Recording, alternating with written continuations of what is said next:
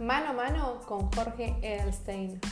Mi nombre es Florencia Chicano Ramos, soy periodista en Clarín y hoy en Entre Nos vamos a hablar con el argentino creador de hits tales como Violeta, Soy Luna y Cielo Grande, la nueva serie que ya está disponible en Netflix.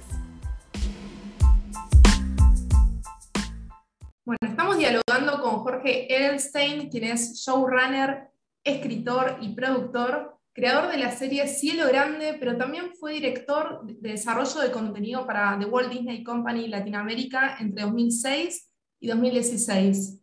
Se viene el gran estreno de Cielo Grande en Netflix, que convoca un gran elenco de artistas que actúan, cantan, bailan, son multidisciplinarios. ¿Qué expectativas eh, tenés respecto a esta serie? ¿Por qué crees que va a atrapar a la audiencia? Bueno, en, principio, em, no sé si, no sé por qué va a atrapar. Es, como, es muy difícil a veces entender por qué algo atrapa. No, yo siempre, el objetivo que tengo es que, lo, que, en general lo que trato de hacer es de encapsular como emociones. Eh, para mí lo que es importante cuando genero contenido es buscar situaciones que para mí sean, eh, que me generen emociones, que sean relevantes, que, que, conmuevan eh, y que transmitan. Entonces, eh, lo que uno busca es generar ese, tipo de propuestas y que, lo que a uno le llega en lo personal, eh, en historias personales de vida, después uno las extrapola a, historias, a una ficción. Y si vos logras eso eh, y logras transmitir eso, la serie va a funcionar porque va a ser algo, que, algo que le permita a la audiencia disfrutar de, esa aventura y de esa historia. Y calculo que si eso ocurre va a ser exitosa, ¿no? Pero, pero en principio yo me preocupo mucho más por, por eh, narrar algo que sea eh, relevante para la audiencia a la que, a la que, estoy, eh, a la que le estoy hablando, ¿no? Y cuando decís narrar algo, también recién mencionabas el tema de las emociones. ¿Qué rol juegan las emociones a la hora de contar una historia? yo creo que es las emociones, y, y, por emociones me refiero a lo que uno eh, en la internidad le, conmueve eh, o lo transporta. Por ejemplo, hay situaciones que tienen que ver, yo, eh, cuando, una de las experiencias que para mí fue importante en relación a esta serie fue una experiencia que tuve de, estar en un hotel, de, como, como, un hotel de jóvenes, de hostel, de mochilero, y, en, el cual el contexto de toda la gente que trabajaba era gente que, que súper disfrutaba de estar ahí, de trabajar, eh, en, un contexto donde, donde el intercambio, la participación de los que trabajaban, de los, de los, de los visitantes, de los, eh, era como, como todo un, un, gran festejo, ¿no? Y entonces, eso es como una emoción que uno de alguna forma eh, encapsula, lo transfiere a una lo extrapola, porque no estás contando realmente esa historia, pero sí estás contando de alguna forma rasgos de esa experiencia y esa experiencia tiene eh, un, contenido emocional que yo llamo contenido encapsulado que después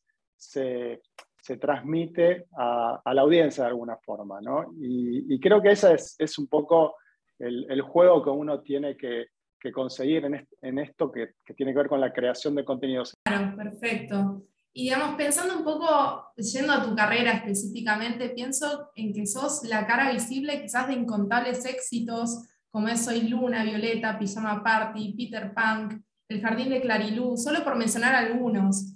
¿Cuál de estos productos fue el que más te emocionó a vos, saliendo un poco de el plano más profesional o técnico, a nivel personal?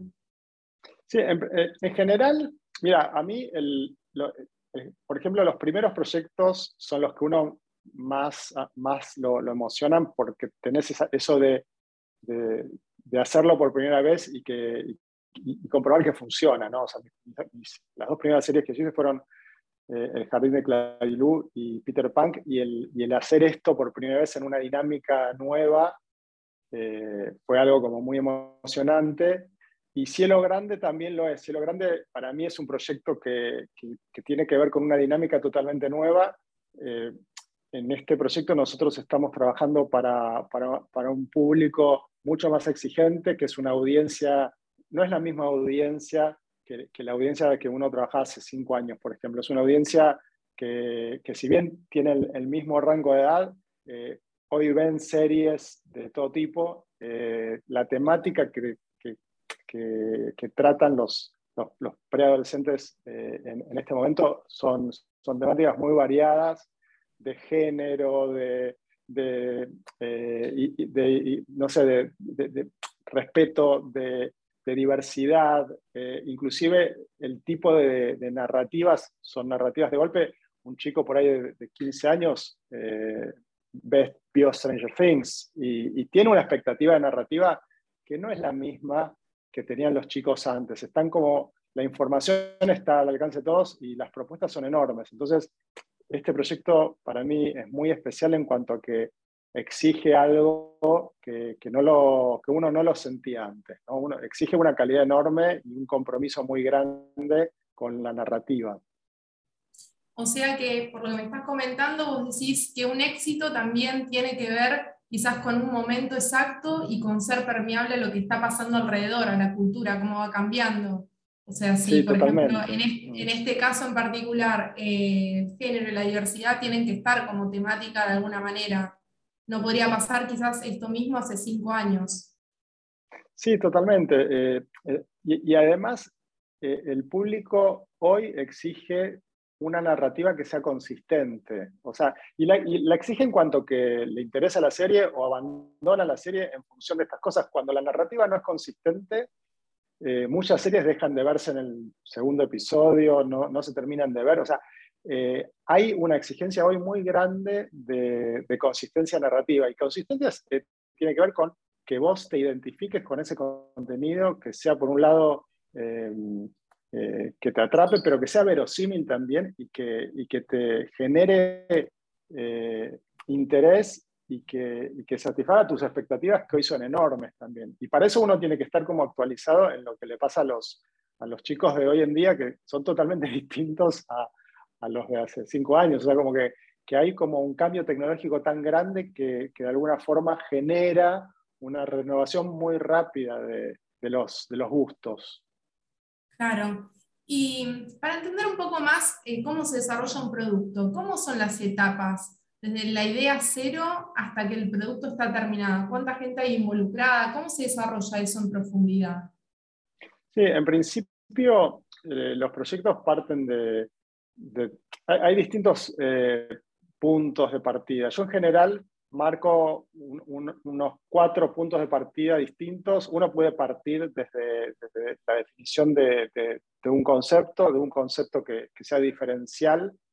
Eh, puede partir de un mundo, por ejemplo, un mundo como es el de Cielo Grande, que es un, un, hotel de adolescentes que, que, son independientes en una especie de hostel como, como es este, que, eh, que tienen este objetivo de renovarlo y de, mantenerlo vivo, que, que, que, puede ser un concepto. También puede partir de personajes, eh, o, o, puede partir inclusive de, de una búsqueda de, de, encontrar una narrativa para un público específico que uno predefine. O sea, no hay un inicio. Ahora, cualquiera de estos em, elementos te dan un inicio para, para construir una historia. Eh, y a partir de eso uno, uno sigue esbozando. Dependiendo cómo sea la interacción con, con, el network que uno tenga, uno podría iniciar desde acá o, o, tiene que hacer un proceso solitario como más de más desarrollo y presentar un guion, por ejemplo. Eh, y a partir de presentar un guion, ahí involucra al, network. O sea, hay distintas situaciones. Eh, en el caso de Cielo Grande, yo, yo, presenté un guion, a partir de presentar un guion, se empezó a discutir si esa era la historia. Eh, finalmente, eh, marcamos nuevos objetivos a partir de ese guion inicial y la historia cambió muchísimo. Pero cambió muchísimo porque uno lo que hace es que genera como una hoja de ruta y esa hoja de ruta termina como transformándose a las, no solo a las necesidades de, Netflix, sino transformándose a los hallazgos que Netflix encuentra en su plataforma eh, y que de alguna forma alimentan este conocimiento de la audiencia. ¿no? uno eh, no parte de una historia que quiere contar solamente, sino que parte de eh, una necesidad que hay en la audiencia. Entonces, muchas veces la historia que uno quiere contar tiene un, un 20% de, de, direccionamiento hacia la audiencia que, que, desea eh, eh, que va la propuesta y, puede haber un, no sé, un 80% o un 70% que necesite recalcularse porque uno va hallando y encontrando o series que son similares y no funcionaron tanto, o narrativa que funcionó muy bien y que es bueno aprovechar, y, generamos un trabajo enorme de recalculado alrededor de, la serie, desde cantidad de episodios hasta personajes, hasta locaciones. Eh, la serie es hoy eh, el resultado de una investigación enorme que hicimos. No es simplemente eh, sentarse a imaginarse una idea y, una historia, sino reescribir y rearmar la historia para que cada vez vaya ganando más consistencia y más cuerpo hasta, hasta encontrar el, el, punto. Y una vez que encuentra el punto, eso es la hoja de ruta para la ejecución. La ejecución también tiene eso, porque cuando vos empezás a hacer el casting y empezás a definir a los actores, los actores empiezan a, a darle, a, ponerle el cuerpo a la historia, y ese ponerle el cuerpo también